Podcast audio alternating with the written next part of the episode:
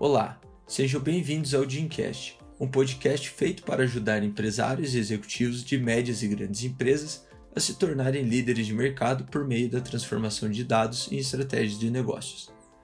Eu me chamo Matheus Hatman, advogado associado no Amaral e Asbeck Advogados, e no episódio de hoje vamos falar sobre os contratos de investimento mais utilizados para captação de recursos para startups.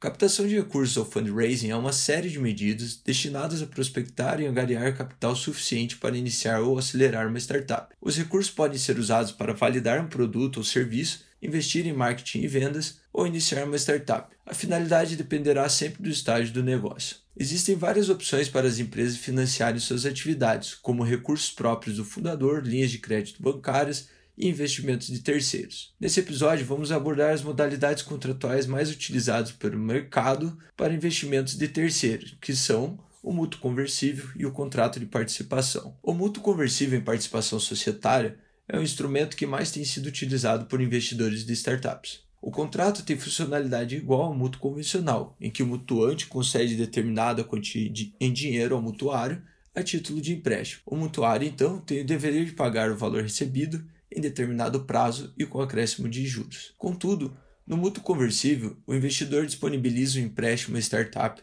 em contrapartida ao direito de, na data do vencimento, escolher entre receber dinheiro ou converter o empréstimo em participação societária. O investidor também poderá converter o mútuo em participação societária caso ocorra um evento de liquidez antes da data de vencimento, como novo round de investimentos da startup, aumento de capital ou venda da empresa, hipóteses em que ocorrerá o vencimento antecipado do mútuo. Esse contrato, portanto, possibilita ao investidor se tornar sócio da startup futuramente através da conversão da dívida em cotas da startup, afastando o investidor de obrigações trabalhistas e tributárias advindas da empresa enquanto apenas investidor. Assim, o investimento por meio do contrato de mútuo conversível não oferece ao investidor direitos que são exclusivos do sócio. Do contrário, há o risco de haver uma caracterização de uma sociedade em comum, o que não é ideal ao investidor nesse estágio. Trata-se de um contrato atípico no ordenamento jurídico brasileiro e que possibilita livre pactuação de condições entre as partes, ao contrário do contrato de participação,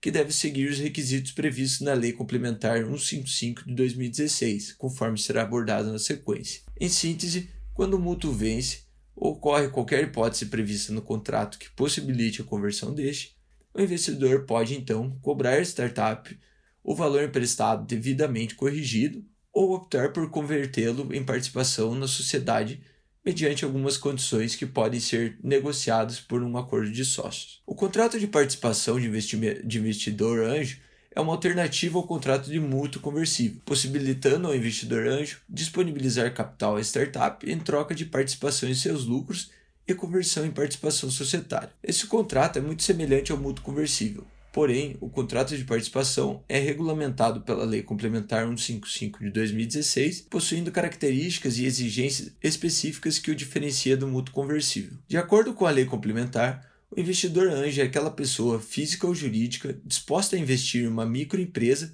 ou empresa de pequeno porte, mediante aporte de capital. Contudo, a lei ressalva que esse capital não integraliza o capital social da empresa, bem como não são considerados receitas da sociedade, devendo ainda ser aplicado especificamente para fomentar as atividades de inovação e os investimentos produtivos da empresa. A lei também determina que o investidor anjo não será considerado sócio nem terá qualquer direito à gerência ou voto na administração da empresa, bem como não responderá por qualquer dívida da empresa, inclusive em recuperação judicial. Além disso, de acordo com a lei complementar, caso os sócios decidam pela venda da empresa, o investidor anjo terá direito de preferência na aquisição, bem como direito de venda conjunta da titularidade do aporte de capital, nos termos e condições que forem ofertados aos sócios regulares. Cabe destacar ainda que a lei impôs algumas limitações ao contrato de participação, como o investidor será remunerado por seus aportes conforme estipulado no contrato pelo prazo máximo de 5 anos. A remuneração do investidor não poderá ser superior a 50% dos lucros obtidos pela empresa. O investidor somente poderá exercer o direito de resgate depois de decorridos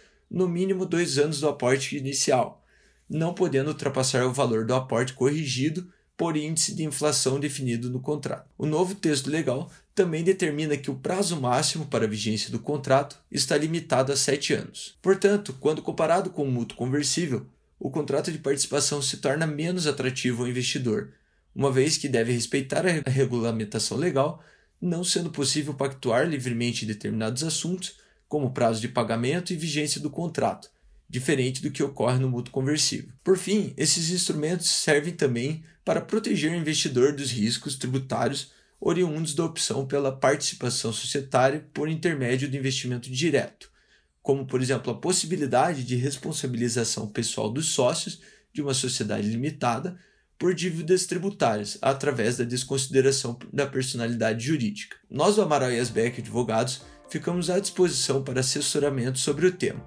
Se quiser receber mais informações como essa, acompanhe nossas redes sociais e os próximos episódios do Dreamcast.